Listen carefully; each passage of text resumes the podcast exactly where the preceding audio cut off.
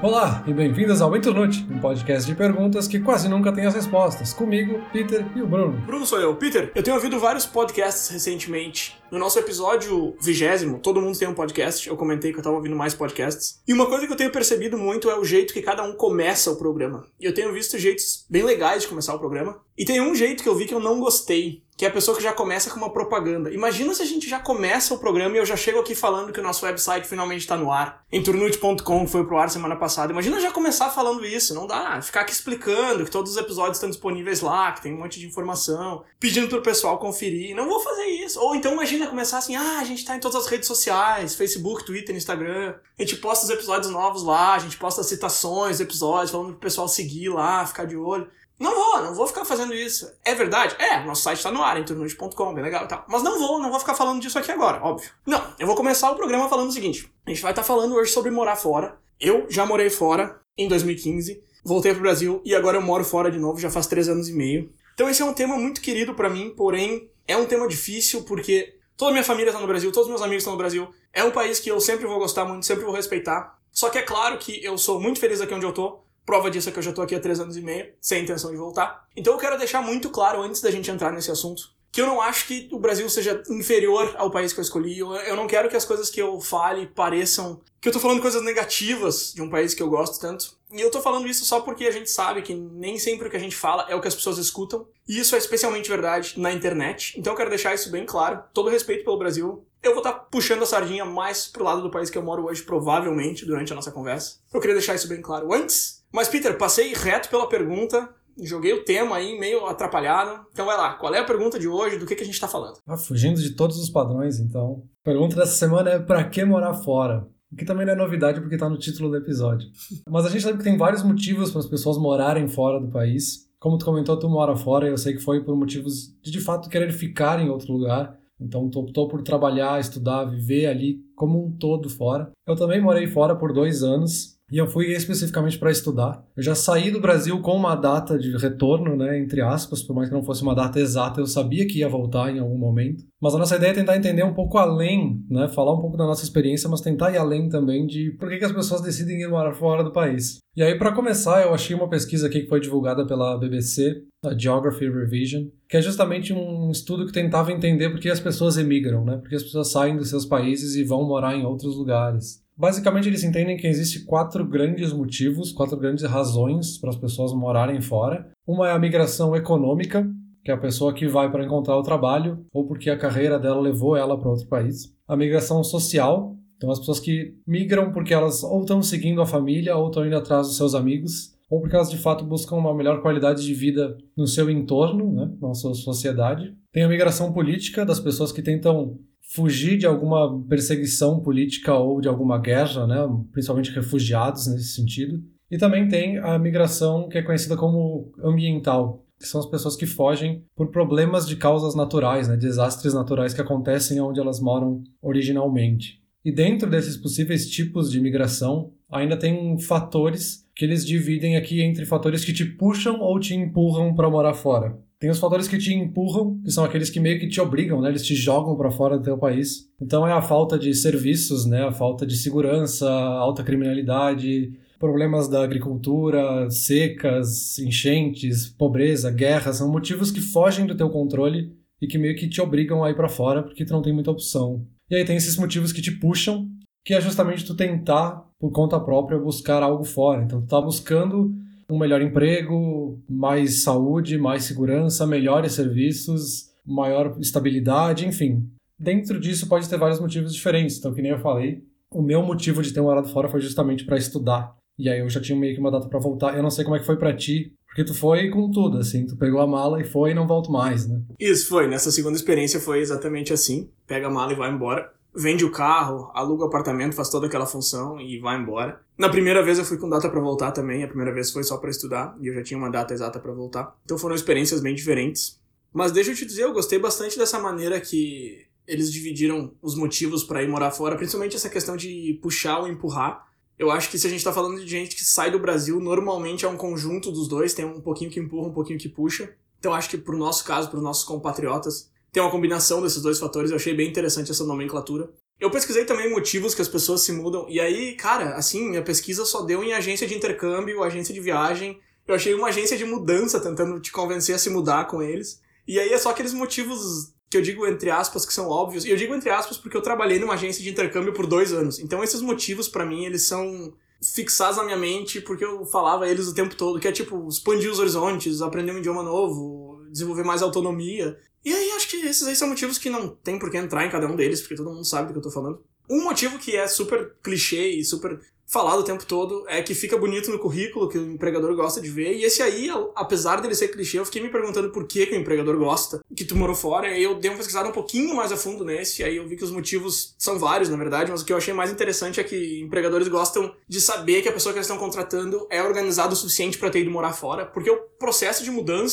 ele é uma coisa enorme, super complicada, burocrática, e que quem já fez isso uma vez tem um pingo de organização para ter feito isso direito, e se não tinha, adquiriu. Porque no processo de mudança tu vai ter que te organizar, tu vai ter que dar um jeito, senão a coisa não vai, não vai andar para frente. Então isso aí eu achei legal. E aí aquele clássico de, ah, são pessoas que saem da zona de conforto e tal. Que eu digo desse jeito, parece que eu tô debochando dos motivos, e não é, eu só tô falando nesse tom de voz porque a gente já ouviu isso 300 bilhões de vezes, mas é super real, é lógico que morar fora é sair da zona de conforto. Mas agora voltando ali na tua pergunta, sim, eu vim para ficar, eu e minha esposa, que na época era namorada, a gente veio para ficar. Eu acho que esse é um ponto crucial nesse assunto, Peter, a questão de ir para ficar um tempo ou ir em definitivo. E eu digo que isso é crucial porque eu acho que é muito importante tu saber o que, que tu tá indo fazer, mas ao mesmo tempo ter um pouquinho de abertura para outra opção.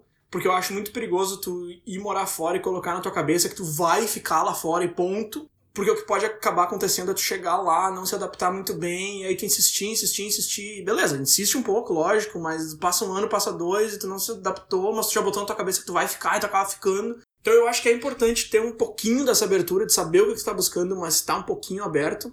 Agora, uma coisa ainda mais interessante que eu acho em relação a isso é aquela velha história de que para conseguir um emprego tu precisa de experiência, mas para ter experiência tu precisa conseguir um emprego. Tem um paralelo muito parecido aqui. Quando eu vim morar aqui, eu já sabia como é que as coisas funcionavam, eu já sabia o que esperar, eu já sabia como é que ia ser procurar um apartamento, porque eu já tinha morado fora a primeira vez. A primeira vez que eu fui morar fora, eu não sabia nada disso. Então tu tem que ir morar fora para saber o que esperar. Tem coisas que não adianta se planejar, não adianta estudar, é só a experiência que traz. E aí, quando esse assunto surgiu, eu fui conversar com alguns amigos meus que já moraram fora, que já tiveram essa experiência. Eu conversei com quatro deles, os quatro toparam participar, conversaram comigo, foi super legal. Acho que a gente pode colocar um pedaço do, da conversa que eu tive com cada um deles. E aí, para linkar nesse assunto que eu tô falando de precisar da experiência para ter experiência, e eu tava falando sobre isso com, com um deles, com o Murilo, e ele comentou isso de sentir que ele perdeu o tempo do começo porque ele não sabia o que fazer. E aí, Bruno e Peter e ouvintes do Internet, tudo bem com vocês? Aqui é o Murilo, eu sou um amigo do Bruno. É, ele me pediu para falar um pouquinho sobre a minha experiência de quando eu morei fora. Eu fui para Birmingham, na Inglaterra, entre 2012 e 2013. Passei um ano lá é, eu fui para fazer um programa de graduação sanduíche, passei um ano estudando na universidade, estudando engenharia elétrica. Eu fui porque eu sempre tinha tido o sonho de estudar fora, de fazer intercâmbio, e apareceu uma oportunidade da Ciência em Fronteiras, permitindo que eu fosse atrás disso. Realmente eu consegui a bolsa e acabei indo. E à medida que o tempo foi passando, eu comecei a perceber que um ano era, na verdade, um tempo que passaria razoavelmente rápido e isso me fez mudar um pouco talvez a minha filosofia e me fazer querer curtir exclusivamente experiências que eu só poderia ter lá, né? E daí, assim, se, se eu tenho algum arrependimento, não foi de ter ido, e, e sim de, de que, na verdade, nos primeiros meses eu tava. Eu não estava aproveitando tudo que eu poderia aproveitar de, de experiências, de fazer coisas com amigos e tal porque eu estava com um sentimento de manter contato com família, com amigos e de não deixar as coisas da faculdade se desenrolarem, né? Eu acho que é, esse é aquele sentimento de que depois que tu passou pelo processo de adaptação, tu podia ter feito diferente, mas talvez tu não teria conseguido fazer diferente sem ter passado pelo processo de adaptação. É uma coisa meio paradoxal, né? Mas esse é o sentimento que fica, assim. O motivo de eu ter gostado tanto desse comentário dele é porque eu senti isso muito forte na primeira vez que eu fui morar fora. E na segunda já foi bem mais suave. Eu cheguei aqui já sabendo que eu ia passar por isso. E o próprio ato de passar por essa situação foi mais tranquilo também, porque eu já sabia o que esperar dela e tudo mais. Eu não sei se tu conseguiu identificar isso que ele falou na tua experiência também, se quando tu morou fora tu sentiu que os primeiros meses foram entre aspas, jogados fora, porque tu gastou eles numa coisa que depois, lá pra frente, tu conseguiu perceber que existiam maneiras mais fáceis, mais rápidas de se fazer aquilo? De certa forma, sim, né? Mas me parece que é impossível não perder esse tempo, porque também não é perdido, né? De certa forma, é o tempo de aprendizagem que tu tem de chegar num país novo. E eu não diria nem que é só quando tu está num país novo. Às vezes, simplesmente estar numa cidade nova também tem um processo que nem esse. Talvez simplesmente trocar para uma cidade vizinha, uma cidade que fica 100 quilômetros de onde tu mora hoje, o impacto é menor porque tu já conhece algumas pessoas, o idioma é o mesmo. Esse processo de aprendizagem fica mais diluído e parece menos agressivo, digamos assim. Quando tu tá num país novo, assim, a tua cabeça tá 100% pensando nisso, em 100% pensando nesses novos processos, em onde é que eu vou para fazer a carteira de identidade, onde é que eu faço o cartão do metrô para poder entrar no metrô e sair, onde é que eu pego o transporte. Tudo isso tá muito na tua cabeça, porque tu tá 100% ligado em tudo que tá acontecendo. Então, eu também perdi esse tempo nos primeiros meses. De fato, os primeiros meses são os mais difíceis, porque é onde a gente está com tudo isso na cabeça, tentando aprender o que está acontecendo ao redor da gente antes de morar fora, eu gastei pelo menos um ano e meio de pesquisa e juntar materiais e decidir para onde eu vou, o que, que eu vou fazer, como eu vou fazer, juntar o dinheiro, sabe? É muito processo antes para te chegar lá e parecer que tu não pesquisou nada, porque tu chega lá e parece que tu tá começando do zero mesmo, assim. É uma coisa quase instintiva, assim, de tu tá perdido numa floresta e teu cérebro tá 100% ligado em qualquer barulhinho que possa acontecer por perto. Então, acho que é isso, assim, é um tempo que tu tá se adaptando, meio que na nossa memória isso fica muito mais carregado, né? Não quer dizer que em todos os outros dias que passaram, nesses outros anos que a gente ficou morando lá, a gente não teve processos que nem esse, assim, porque a gente sempre descobre coisas novas. E também uma outra coisa que isso me faz pensar é desse efeito turista, assim. Quando a gente chega num lugar novo, a gente sempre chega com essa ideia meio de turista, assim, né? Tudo é novo, tudo é legal, tudo a gente olha os prédios, a gente quer tirar foto de qualquer esquina que a gente passa na frente, tudo é maravilhoso, a gente quer ir já nos museus na primeira semana que tem na cidade, assim, tudo é super legal. E com o tempo, aquele tédio, né, da vida rotineira, do nosso dia a dia, começa a entrar. Não sei se tu concorda, assim, porque naquele episódio que a gente falou sobre viajar, a gente comentou um pouco, assim, sobre a diferença de viajar e morar fora, né? E a nossa definição lá foi mais ou menos, tipo, quando tu paga três contas mensais, tu passa a morar de fato fora. Isso. Aí eu fiquei pensando um pouco nisso, nesse lado mais do sentimento, assim, o que te faz se sentir pertencendo naquele país. E aí eu acho que é justamente quando passa esse efeito de turista, a gente começa a se sentir entediado naquele país, mas não tem nenhuma culpa de se sentir entediado, assim.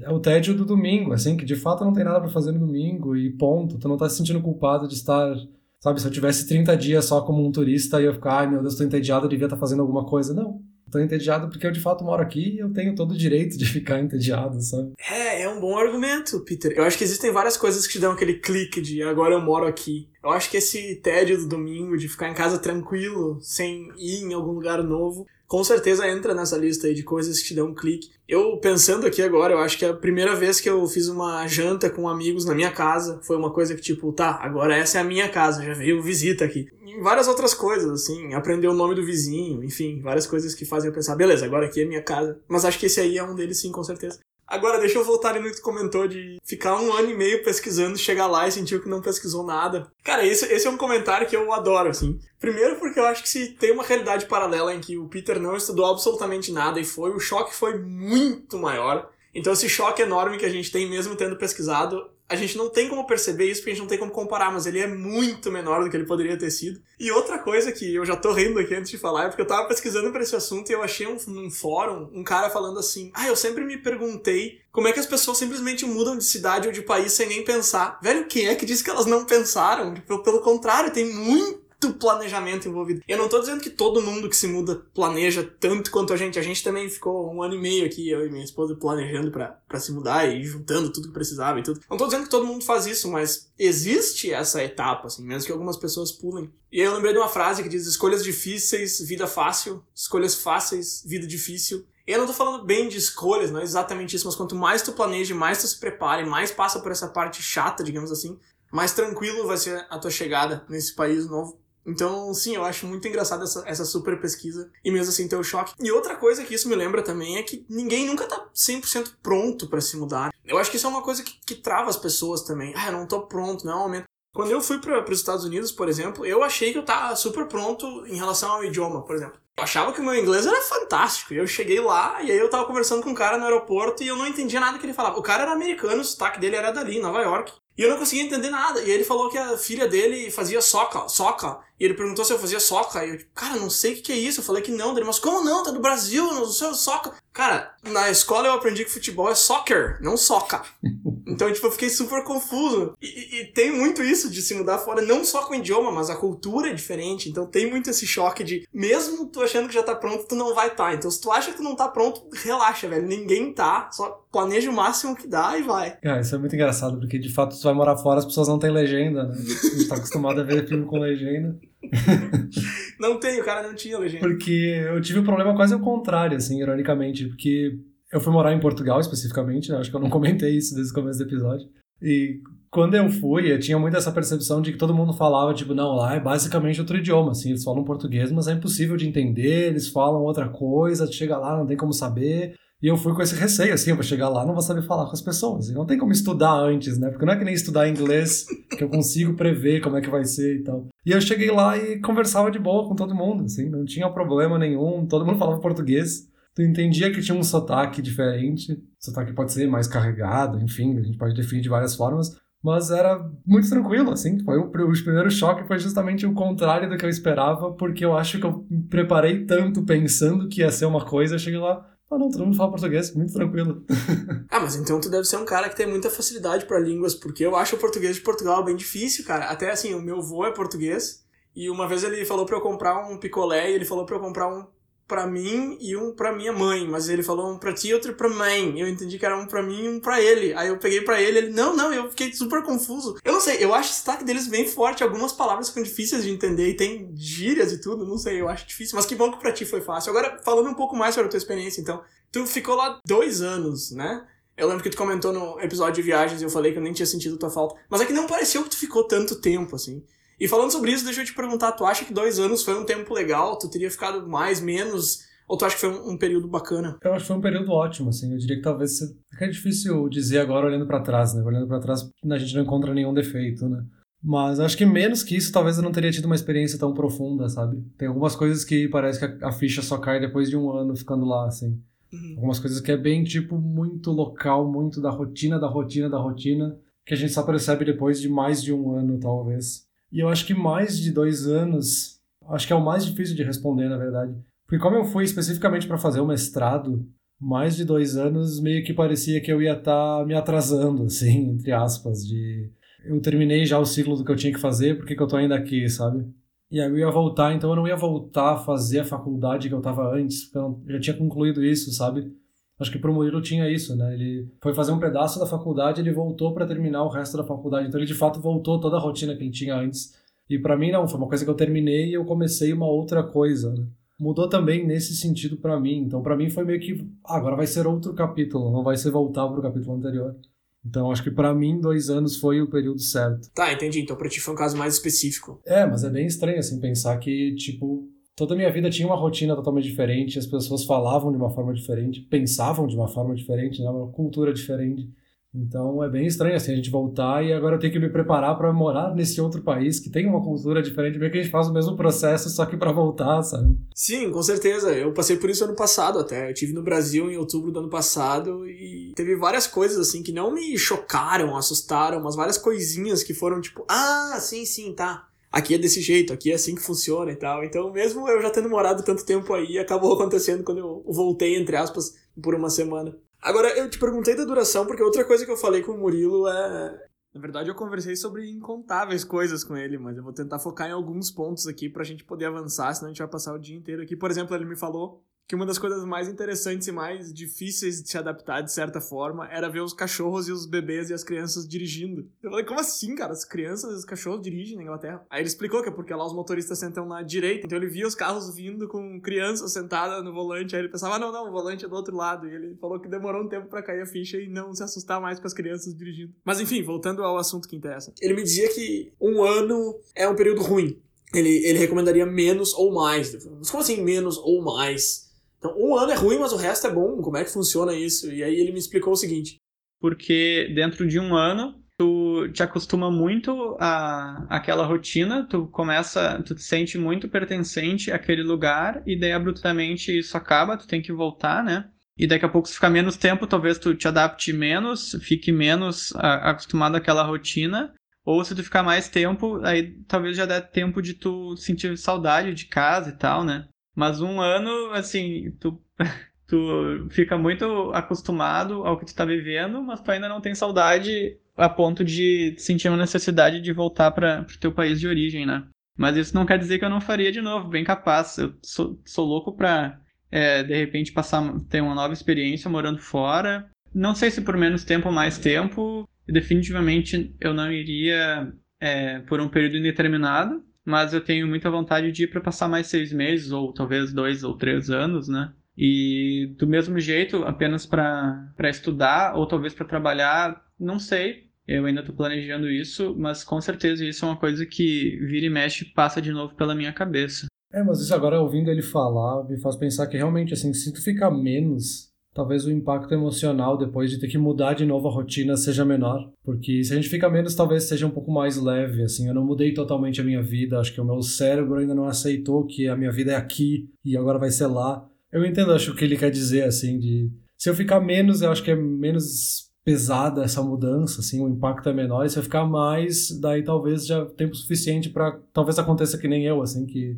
foi um ciclo, um capítulo da vida, então não é uma mudança tipo, bah, agora que eu tô começando a me acostumar, eu tenho que voltar, sabe? É, e também tu consegue aproveitar mais os frutos da mudança, digamos assim. Exato. Agora, voltando ao que falou sobre a língua ser assim, a mesma, então foi um pouco mais fácil. Eu conversei com outro amigo meu, o Ricardo, ele também foi para Portugal, tá morando lá até hoje, inclusive. E ele teve uma posição bem diferente dessa tua, assim. Deixa eu te mostrar o que ele me disse. Oi, eu sou o Ricardo, eu sou de Caxias do Sul e eu vivo em Lisboa há um pouco mais de dois anos. Eu acho que a minha adaptação foi mais fácil e também mais rápida do que eu esperava. Mas muito porque eu realmente me preparei e estudei muito o lugar para que eu estava indo. Então, no momento da mudança, eu já tinha muita noção da realidade do lugar, eu já tinha muita noção do que, que eu deveria esperar. Então isso ajudou, me ajudou a evitar muita, muitos problemas que eu poderia ter no futuro. E apesar de Portugal e Brasil terem certas semelhanças e compartilharem algumas coisas, não é nada parecido e, e tem muita coisa diferente e que no começo engana. Como, sei lá, a língua, apesar de a gente achar que é a mesma língua, a forma de se expressar é diferente, a forma de construir as frases é diferente, muita palavra não tem nada a ver com, com o português que eu estava acostumado. Isso é um processo complicado, porque não é nem aprender uma língua nova, é transformar a língua que tu conhece adaptando a uma nova realidade, assim. Legal que ele já falou o contrário de nós em duas coisas, né? Ele falou o contrário de ti em relação à língua, que foi mais difícil do que ele esperava. E ele falou que a adaptação foi fácil porque teve preparação e estudo, mesmo a gente dizendo que ainda assim seria difícil. Então ele discordou de nós em duas coisas. Mas o que eu achei mais interessante foi a maneira como ele colocou isso, dizendo que a língua é a mesma, mas a conversa não. Então eu acho que o grande problema ali, no caso dele, foi mais a cultura que está escondida atrás do idioma e não o idioma em si. Ok, a língua é a mesma, mas a cultura é diferente, a maneira com que se fala as coisas e o motivo pelo qual se fala as coisas é diferente de um país para outro. Com certeza, essa mudança é bem grande. Acho que é a principal, no fim das contas, assim, essa mudança cultural, porque a gente está acostumado das pessoas pensarem de uma certa forma, falarem de uma certa forma, falarem sobre certos assuntos. Então, acho que esse é o maior impacto, assim, de fato. Não é a língua, é como as, o que as pessoas querem dizer por trás do que elas falam, né? E isso é falado o oposto do que a gente estava falando. Eu acho que é também muito interessante, porque dá para ver aí que é justamente uma experiência muito pessoal. Por mais que tu estude, tu se prepare, tu veja a experiência de outras pessoas, né? Pode ouvir aqui, tipo, que a gente está falando, que essas outras pessoas que a gente convidou aqui estão falando. Mas no fim das contas é quando tu chegar lá, é tu que vai sentir o que tu sentir, sabe? Não tem como prever, não tem como escolher um livro e, ah, eu vou chegar lá vou sentir isso não tem como, né? É uma coisa muito pessoal, é tu que vai sentir essa mudança cultural, é tu que vai sentir aquele país de uma forma diferente. Acho que isso é muito interessante de qualquer experiência que a gente ouve de pessoas que moram fora. Sempre muda, sempre tem alguma coisa diferente em todas elas, né? Sim, de fato, uma experiência bem pessoal mesmo. Outra coisa que eu achei interessante que ele colocou foi que ele disse que para ele a mudança foi mais difícil antes da mudança acontecer do que na mudança em si. Eu pensei, nossa, mas o cara deve ser um super overthinker, né? Ficou um tempão planejando e imaginando coisas que no fim nem deram errado. Mas não foi bem isso, assim. Eu pedi para ele me explicar um pouco melhor e ele falou o seguinte: eu acho que é muito difícil alguém dizer que mudar não é difícil. Foi difícil, mas eu acho que eu encontrei a dificuldade em situações que eu não esperava. Que eu acho que foi antes da mudança e um certo tempo depois da mudança. Eu acho que para mim o mais difícil foi aquele processo de deixar e se distanciar daquilo tudo que eu já tinha, das coisas, das pessoas, da rotina que eu já tinha e começar num lugar novo. E eu acho que o difícil depois é quando aquela mudança ela também começa a ser uma nova rotina num lugar diferente. Então, para explicar um pouco melhor, uh, eu acho que no começo, quando a gente vai morar fora, as primeiras semanas, os primeiros meses, até eu posso dizer, são. Eu achei que eles foram mais fáceis, porque tudo era novo, eu me sentia um pouco turista, era aquela coisa de ai, tudo é novidade, cada vez que a gente sai de casa é uma coisa nova, é um lugar novo, é uma experiência diferente, pessoas diferentes. E eu acho que, que isso é fácil. No começo é fácil. Eu acho que a dificuldade começa a aparecer ah, depois dessa etapa, quando nem tudo é, nem tudo é novo,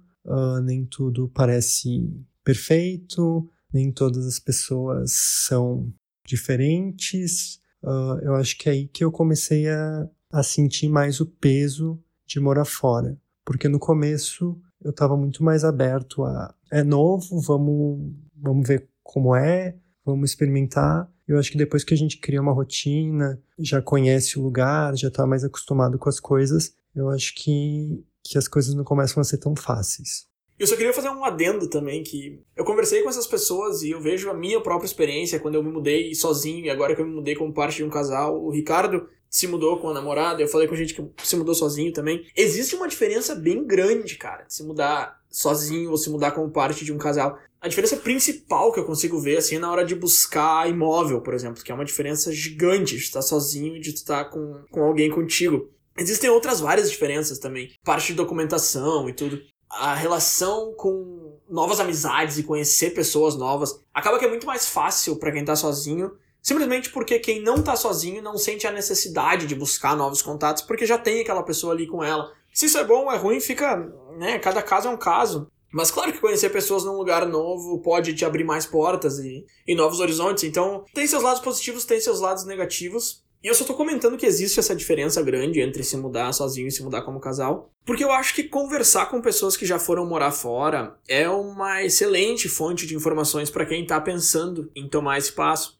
Mas tem que ter esse cuidado, assim, de estar tá falando com alguém que foi como casal, sendo que tu pretende ir sozinho, ou vice-versa, os conselhos eles não vão servir muito. Boa parte deles. É claro que alguma coisa sempre se tira, mas boa parte dos conselhos são coisas muito diferentes, são realidades muito diferentes. Como eu comentei, a parte de procurar imóvel, por exemplo. Muita gente me pergunta, ah, como é que tu achou o apartamento?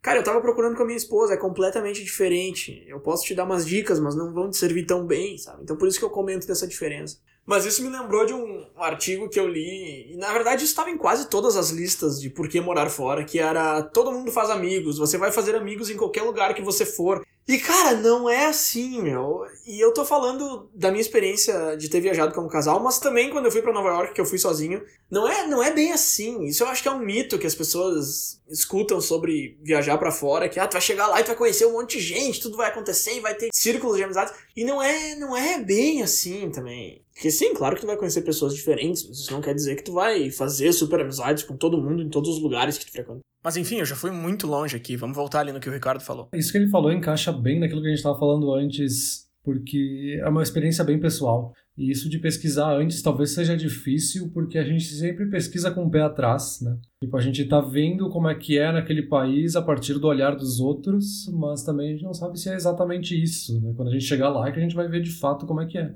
E talvez no caso dele foi justamente isso que a gente falou, assim, a pessoa pesquisou tanto E aí quando chegou lá, viu que era mais fácil do que aquilo que ela tinha pesquisado, porque talvez ela viu tantos problemas nas pesquisas, e ela chegou lá e era fácil, sabe? Sim. Acho que isso é bem interessante. E aí isso me faz pensar também naquilo que tu comentou um pouco antes, assim, porque ele foi com a parceira dele morar lá, então fica um pouco mais fácil nesse sentido de as primeiras semanas, talvez tu vai ficar bem sozinho, né? Talvez tu não tenha ninguém para conversar, ninguém para trocar a experiência dos problemas ou das alegrias que tu vai ter nesses primeiros dias. Eu tive a sorte de já ter um amigo lá em Portugal morando que me ajudou muito nesses primeiros dias. Então, tipo, eu não tava perdido sozinho, sem ninguém. Me ajudou muito saber que tinha alguém por perto e que eu podia conversar quando eu precisasse, sabe? Que seja para jantar junto no fim do dia, porque eu não tinha nada para fazer depois de todas aquelas burocracias das primeiras semanas, sabe?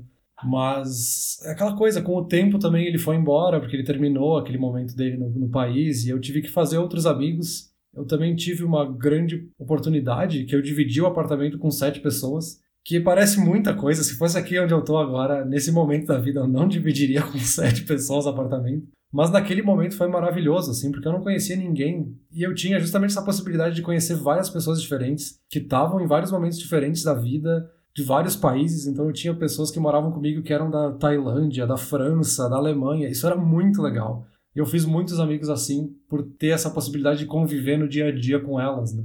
Eu não sei como é que tem sido para ti fazer amigos aí, porque eu acho que é um amigo um pouco diferente, me parece. Porque quando eu tô fazendo um amigo sabendo que eu vou embora algum dia, ou sabendo que no fim do semestre ele vai voltar pro país dele, uhum. é uma amizade mais leve, porque a gente não se aprofunda nos detalhes de saber onde a pessoa mora, o que ela gosta de comer, pra gente fazer uma janta no fim de semana. E tu tá aí no Canadá para viver de fato, assim. Então acho que as teus amizades elas vão muito mais a fundo em de um laço mesmo de amizade mais profunda. Eu não sei se eu tô sabendo me explicar. Sim, com certeza. É exatamente isso que você tá falando, de amizade mais profunda mesmo. Por exemplo, a gente tem um casal de amigos aqui que nos convidou para ser padrinhos do filho deles, sabe? É uma coisa que jamais aconteceria num intercâmbio de três meses, por exemplo. Ninguém vai me chamar para ser padrinho de uma criança. A gente tem outro casal de amigos que a gente foi visitar, a filha deles recém-nascida há um tempo atrás. Então também é uma coisa de de amizade mais profunda, mais próxima mesmo, com certeza. Por outro lado, dá para dizer que eu fiz menos amizades, digamos assim. Por exemplo, eu tinha 20 e poucos colegas no curso que eu fiz, eu não vou sair fazendo amizade com todos eles, entendeu? É que aí que tá, é o mito que a gente tava falando antes, que as pessoas que vão para fora, vão morar fora, elas acham que chegar lá e fazer amizades é uma consequência, e na verdade não, na verdade são portas que elas podem abrir atravessar se elas quiserem, mas que não vão ser abertas para elas, entende? É, exato. É muito mais uma questão da personalidade da pessoa do que o fato dela estar fora vai fazer ela automaticamente fazer amigos. Se tu é uma pessoa aberta e disposta a fazer amigos, tu vai fazer onde tu estiver. Tu não precisa sair do teu país para fazer novos amigos, né? Pode conhecer gente nova em qualquer lugar, na padaria, sabe? Qualquer lugar que tu vai, tu pode fazer um amigo novo. E até agora fazendo um contraponto ou discordando de mim mesmo, eu fiz alguns amigos lá em Portugal que tipo eu vou levar para a vida inteira, assim, que são amigos mesmo, assim, de ter essas amizades profundas, de poder discutir qualquer assunto com eles e de ter ido na casa da mãe deles, sabe? Uma coisa muito além. E ironicamente, eu acho que até complementa isso que a gente está falando, nenhuma dessas pessoas que viraram grandes amigos são pessoas com quem eu morava junto, com quem eu dividi o apartamento. São pessoas que eu conheci em outros momentos e que eu tinha muito em comum e essa amizade acabou se construindo. Se fosse simplesmente por esse fato de, ah, eu estou morando fora, então estou fazendo novos amigos, teria sido essas pessoas com quem eu estava dividindo o apartamento, porque no dia a dia eu via elas, eu via ela todos os dias. A gente falava sobre os assuntos do nosso dia, sobre o que aconteceu na faculdade, qualquer coisa assim. E no fim das contas, não. As, as grandes amizades que eu fiz foram pessoas que não tinham relação nenhuma com o meu dia a dia, com a minha rotina, e que poderiam ter sido pessoas que eu conheci aqui no Brasil, sabe? Isso eu acho até engraçado de dizer, assim. Não, justamente, essas pessoas que moravam contigo são exatamente as pessoas dessas listas que dizem que vai fazer amigos em qualquer lugar, como se as pessoas que a viagem ou o país jogou na tua cara vão virar teus amigos necessariamente. É um dos mitos de morar fora. Assim como o mito da estaca zero, por exemplo, ah, vou começar uma vida nova. Cara, talvez até vai, mas se tu mora num país como o Brasil, por exemplo, de dimensões continentais, talvez tu não precise sair do país para começar do zero. Talvez tu pode mudar de cidade, de estado. Enfim, eu acho que as pessoas colocam uma carga muito forte em morar fora e algumas coisas fazem sentido e outras não são bem assim. Agora, deixa eu só fazer um comentário que na minha viagem para Nova York, que foi a mais curta, eu também fiz um amigão, assim, ele é da Coreia, ele foi me visitar aí no Brasil, a gente fez churrasco, fez várias coisas junto, conheceu minha família e tudo. Então, sim, é claro que viagens mais curtas ou de média duração podem te oferecer amigos, é lógico. É isso que eu tô dizendo, eles, eles te oferecem, não é que tu vai fazer os amigos instantaneamente só porque tu tá lá. Mas é claro que a oferta existe, com certeza. Mas ainda nesse negócio dos mitos, né? Realmente tem muito disso, assim, de coisas que as pessoas te falam sobre morar fora e tu chega lá e não, ou é uma meia verdade, assim. Tem muito essa ideologia de morar fora, assim. E aí com todo mundo que tu fala que de fato morou fora, não é isso, assim. As pessoas falam, não, tem problemas em todos os lugares, assim. Tem... A gente vê muito mais os nossos problemas porque a gente tá aqui todo dia. E aí, morando em Portugal e ficando todos os dias em Portugal e dois anos lá, eu comecei a ver os problemas lá. Não é uma exclusividade nossa e que fora existe essa ideologia do mundo maravilhoso, perfeito, paraíso, sabe? Eu falei no começo do episódio que eu ia jogar um pouco contra e ia falar algumas coisas meio difíceis de serem engolidas aí. Deve ter uma galera só pela polêmica aqui. Então eu vou ter que. Eu vou ter que. Eu não, eu não vou discordar de ti, não é isso, mas deixa eu trazer uns contra-argumentos. Mas antes, deixa eu comentar uma coisa mais, mais leve. Falou que morou com sete pessoas. Uma das pessoas com quem eu conversei, o Victor, ele também morou com sete pessoas. Aí eu não ia poder deixar passar essa coincidência, porque é um número expressivo, né? Sete pessoas dentro da casa. Dá uma olhada aí no que, que ele falou sobre isso. Uma coisa que marcou muito foi a amizade que eu fiz lá. Morávamos em sete brasileiros no apartamento e voltamos em 2013. Voltei em 2013 de lá. Uh, e até hoje a gente segue em contato. A gente tem grupo no WhatsApp, a gente conversa. São pessoas de outros estados. Quando vou viajar e vou para São Paulo, por exemplo, tem amigos de lá que a gente sai, a gente conversa. É bem legal isso. Cheguei na Austrália, eu tava sozinho. Fui do Brasil, aí já no aeroporto conheci um brasileiro. Aí chegando lá, ele tinha um amigo lá na Austrália já, que já estava estabelecido.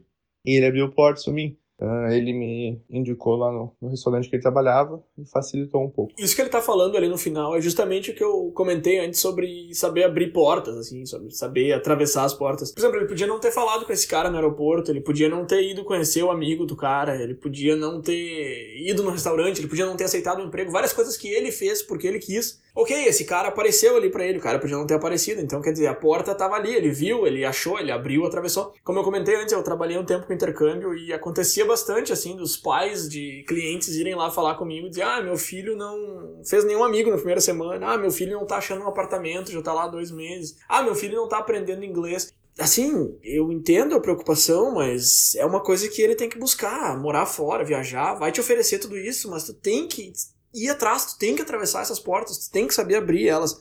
Isso é uma concepção muito errada que as pessoas têm, não todo mundo, né, mas que eu, que eu via uma grande parte das pessoas que compravam intercâmbios e viagens terem era essa ideia de que é só chegar lá para resolver tudo. As pessoas me perguntavam: o que, que, que eu vou trabalhar quando eu chegar lá? Cara, não sei, tu vai ter que achar alguma coisa. Porque diversos desses países e cidades que as pessoas escolhem, principalmente esses mais escolhidos pelos brasileiros, assim, Sydney, como foi o caso do Victor, ou Toronto, aqui, como é o meu caso, existe uma cultura em que as empresas e pessoas recebem gente que vem de fora e esperam essas pessoas e sabem que elas vão querer buscar trabalho aqui. Então a opção tem, a pessoa só tem que baixar a cabeça, procurar, ir atrás e pé na porta. Ah, mas isso que ele falou é justamente disso da gente ir já com a cabeça aberta, né? Tanto para ter experiências e fazer amizades, blá blá blá blá blá, mas também muito para trabalhar também, assim, tu vai chegar lá, o teu currículo maravilhoso aqui do Brasil vai ter que descer uns três ou quatro níveis para te conseguir um emprego lá, não vai chegar lá achando que tu vai virar CEO da melhor empresa do país, sabe? Sim, isso me lembra também que eu tava lendo umas listas de nem aspectos negativos de morar fora, mas verdades obscuras, digamos assim, de morar fora. E uma das frases dizia assim: num país novo tu não é ninguém. Aí eu pensei, ah, exagero, não é pra tanto, é uma frase muito forte. Aí eu fiquei pensando sobre isso. Na verdade, cara, quando tu se muda pra um país novo, literalmente tu não é ninguém até o dia antes da tua chegada. Porque, por exemplo, se tu chegou hoje no país novo, até ontem tu literalmente não existia. Ninguém sabe quem tu é, tu não existe em, nenhuma, em nenhum sistema de dados, não existe em lugar nenhum, não existe memória, não existe nada. Então, literalmente, tu não existia naquele país até ontem. Essa é uma frase meio forte, meio chocante, digamos assim. Tu não é ninguém mas é verdade, eu tava pensando, quanto mais eu penso sobre isso, mais eu percebo que é exatamente isso, assim, no, dia que tu chega, tu é literalmente ninguém, tu tá começando do zero. É claro que tu vai trazer experiências, é claro que tu vai trazer relacionamentos, hoje em dia, na época da internet, então, mais ainda, mas tu não existia, tu começou a existir naquele dia. E eu fiquei pensando nisso e respirei aliviado de já estar tá aqui há três anos e meio, porque essa sensação de não ser ninguém em um país novo é um pouco incômoda. É, mas é... Mas isso é justamente um mito, né? A gente tava falando dos mitos antes é um, assim, as pessoas vão com essa ideia na cabeça de que elas vão chegar na Europa e vão conseguir o melhor emprego ou um emprego no mesmo nível que elas têm aqui no Brasil. E não vai acontecer, as pessoas não te conhecem, a tua experiência profissional, por mais longa que seja, ela é em outro país, ela é em outra cultura, com outra forma de negociar, de vender, de comprar. Então, é, é de fato, começa do zero, assim. Ou talvez começa com menos 10 ali, um 10 pontos a menos, sabe? Sim, sim. E, e, mesmo em setores onde a experiência seja válida, porque é claro que em alguns empregos vai mudar completamente de acordo com a cultura, de acordo com o país que se mudou. Mas mesmo nos setores onde a experiência é válida, existe esse problema, entre aspas, também, porque as tuas referências não contam para nada se tu trabalhou numa empresa aí no Brasil, tu vem pro Canadá, tu vai entregar teu currículo, o cara vai dizer, não, bonito no papel, mas eu não sei nem que empresa que é essa, nunca ouvi falar. Então, tem mais isso também. Agora, Peter, vamos lá. Vamos pro, pro um pouco de, de polêmica aqui. Não polêmica, mas enfim. Vamos pegar um pouquinho mais pesado aqui na conversa. Eu tinha comentado no começo, já passei um pouco sobre isso, então vamos lá. A gente tá falando aqui de pra que morar fora. Por que morar fora? Por que, que as pessoas saem? Por que, que elas ficam? Por que, que elas não ficam? Eu, no meu caso, pessoal, tive três grandes motivos para vir morar fora. E hoje eu tenho centenas de motivos para ficar aqui. Eu não pretendo entrar em todos eles, não só pela quantidade, mas também porque, como a gente vem falando aqui desde o começo, são coisas meio pessoais e, e estão fadadas à discórdia, provavelmente. Mas eu, eu não vou me omitir de falar um pouco. Então vamos lá. A qualidade de vida, Peter, num lugar, ela é subjetiva. Existe, claro, existe índice de qualidade de vida e tudo mais, mas é subjetivo no sentido de que tu tá aí na tua cidade, tu vem aqui para Toronto, passa um mês e fala: "Não, eu prefiro a minha cidade, enquanto eu tô aqui porque eu prefiro aqui do que aí, entende? Então, tá, isso é subjetivo, beleza. Mas existem coisas que não são subjetivas, por exemplo, poder de compra, índice de criminalidade. Agora, se quiser argumentar comigo de que, ah, não, mas isso não é um motivo suficiente para me mudar, beleza, a tua opinião é essa, a minha é contrária, a gente pode discordar, não tem problema nenhum. Mas que, que os números existem, eles existem, e, e contra isso eu não, eu não consigo aceitar nenhum argumento, porque fatos são fatos, né? Por exemplo, Salário mínimo no Brasil atualmente, 1.045 reais. Salário mínimo aqui, 14 dólares a hora. Uma TV de 65 polegadas, que foi uma das primeiras coisas que a gente comprou quando chegou aqui. R$ 4.300 no Brasil versus 950 dólares aqui. Agora tu pega esses quatro números que eu acabei de te dizer, o que que, que, que isso significa? Significa que no Brasil, para tu comprar essa televisão, tu precisa de pouco mais de quatro meses de trabalho no salário mínimo.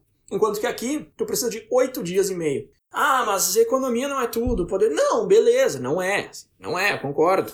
Isso não quer dizer que a vida aqui vai ser melhor em todos os aspectos. Não, de maneira nenhuma. Mas como eu falei, existem três grandes motivos para eu ter vindo para cá. Um deles é justamente esse. Quatro meses, mais de quatro meses de trabalho versus oito dias e meio, me parece uma diferença bem grande que a gente não pode ignorar ou passar por cima quando a gente está falando de motivos para se morar fora, certo? É claro que existe uma concepção errônea de que todo mundo que mora fora tá super bem de vida, tá rico. Esse amigo que eu comentei que nos chamou para ser padrinho, filho dele, os amigos dele falam muito isso. Ah, mas tu é rico, tu ganha em dólar, sabe? Não é, não é assim também, não é assim. É que assim, o, o piso aqui é mais alto, digamos assim. Por exemplo, tu pega um carrão aí no Brasil, o Toyota Prius. Ele custa a partir de 165 mil no Brasil. Aqui ele custa 28. Tá de 165 para 28 mil, é o mesmo carro. Inclusive, todo mundo que mora aqui em Toronto provavelmente já andou em um Toyota Prius, porque todos os táxis aqui são Toyota Prius. Então ele é um carro popular, digamos assim, é um carro comum de se ver. Comer fora, por exemplo, quando eu morava no Brasil, eu não comia fora todo dia, porque acabava saindo muito caro. Aqui eu como, entendeu? Ou no almoço ou na janta, enfim, principalmente quando eu tô trabalhando fora, eu acabo almoçando fora também. Então uma coisa que aí é luxo, aqui acaba sendo um pouco mais rotineiro. Então existe isso, assim, existe essa questão do, do piso aqui me parecer mais alto. Não é que todo mundo que tá aqui tá super bem nadando em dinheiro, não é isso. Mas me parece que o poder de compra é, é bem mais forte. E aí, como eu comentei, os outros motivos vamos deixar quieto por enquanto, de repente a gente volta neles daqui a pouco, ou de repente não, enfim. Por exemplo, só para dar um exemplo, assim, então, desses motivos pequenos que eu não vou falar e, e o porquê que eu não, não vou falar eles. O álcool aqui ele não pode ser consumido na rua. E para comprar álcool tem que ir numa loja específica que é regulamentada pelo governo e tem um horário para fechar.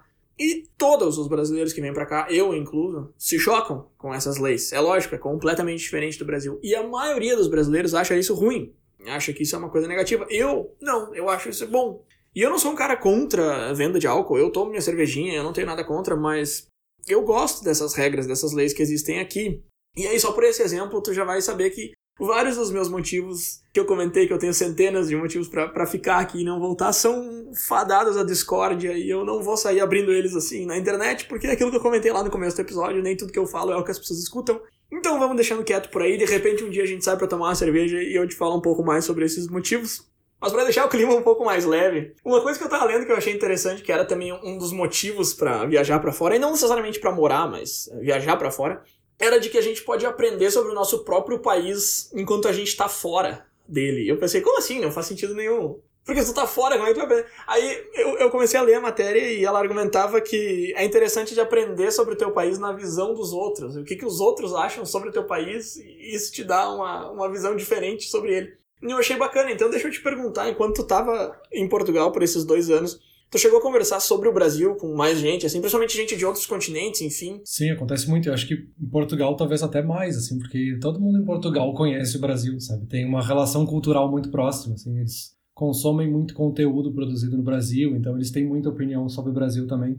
E também pelo fato de a gente ter sido colônia deles, né? Então, obviamente, tem uma ligação histórica muito forte ali. Ah, o pessoal consome conteúdo? Que tipo de conteúdo? Tipo podcast, assim, internet? Ah, eles ouvem especificamente o internet.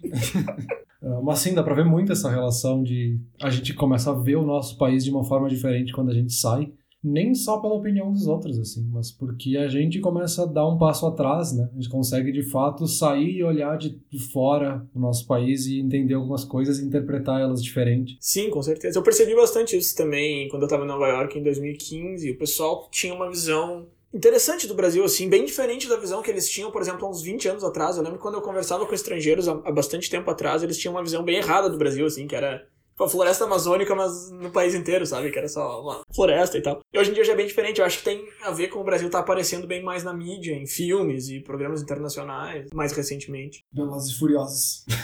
Velozes e Furiosos foi a primeira coisa que me veio à cabeça quando eu tava falando sobre isso, exatamente. E é legal que as pessoas tenham uma visão bem positiva do Brasil, assim. Claro, elas têm uma visão do Brasil mais como Rio-São Paulo, na verdade. Mas ainda assim eu acho que é mais perto da realidade do que achar que é só uma floresta do tamanho de um país. Mas enfim, como eu dizia, as pessoas têm uma visão positiva. Eu conversei com várias pessoas que têm muita vontade de visitar o Brasil. Sempre recomendei, sim, vai lá, é super legal e tal. Algumas pessoas até que têm desejo de morar no Brasil, conversei também.